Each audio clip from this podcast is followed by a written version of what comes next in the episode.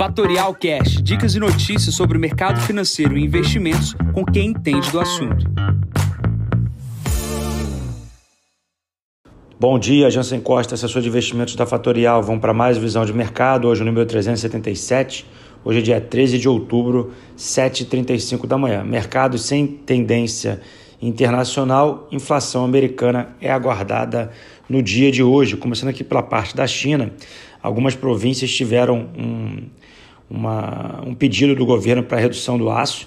Isso vai acontecer entre os dias 15 de novembro e o 15 de março, e isso pressiona aí o preço do minério de ferro. Hoje o minério de ferro cai 5,92%. Outras informações com relação à Evergrande não são disponíveis, né? o, o processo de normalização parece se encaminhar sem grandes sobressaltos no país e, obviamente, a gente não tem novidades sobre esse caso vindo de lá. O que temos de, de, de, de novidade aí no mundo é uma reavaliação do FMI com relação ao crescimento global, um pequeno ajuste aí no crescimento, saindo de 6% para 5,9%.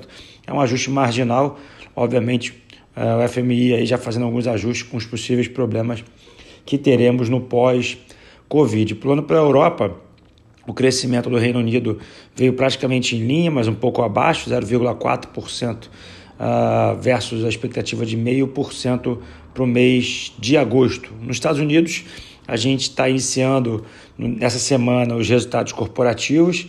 Uh, os primeiros uh, empresas que divulgam os resultados são os bancos. Hoje a gente já tem a divulgação de resultado do JP Morgan e da BlackRock e a gente precisa acompanhar porque isso dá o tom do mercado americano uh, quando acontece essa liberação dos seus resultados. Hoje nos Estados Unidos também tem a questão do CPI, que é a inflação americana. A gente precisa acompanhar isso, dado que a gente está na expectativa que no final do ano uh, tenha o início da normalização do processo de expansão monetária americana.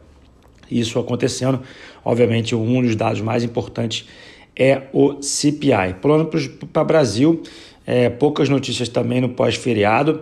É, basicamente, uma reportagem me chamou a atenção no dia de hoje é a questão do gestor da Ibiúna comentando sobre a Bolsa Brasileira não estar tão barata, mas obviamente ele destaca a Petrobras como um dos papéis mais baratos aí na Bolsa Brasileira. Hoje também teremos o início da divulgação de prévias operacionais de algumas empresas, como a EDP, que é a NBR3, a Curi, que é uma construtora, e a Cirela também, fazendo as suas divulgações. Na agenda de hoje, 9 e meia da manhã, CPI americano, 15 horas, divulgação da ata do FONC e às 17 horas, ou seja, durante o dia de hoje, tem o um vencimento sobre opções de índice Bovespa na bolsa de hoje. Atenção, isso deve segurar o mercado brasileiro no dia de hoje. A agenda é essa, nesse momento a S&P opera com 4.349 pontos, ligeiramente positivo, 0,19 positivo.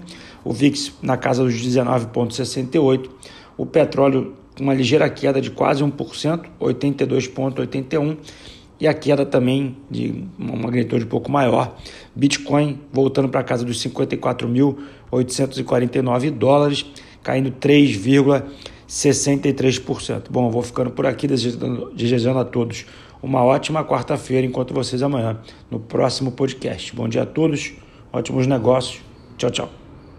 E esse foi mais um Fatorial Cash. Para mais novidades e dicas sobre o mercado financeiro e investimentos, siga Fatorial no Instagram, @fatorialinvest. Para conteúdos exclusivos, entre no nosso Telegram, Fatorial News Informa.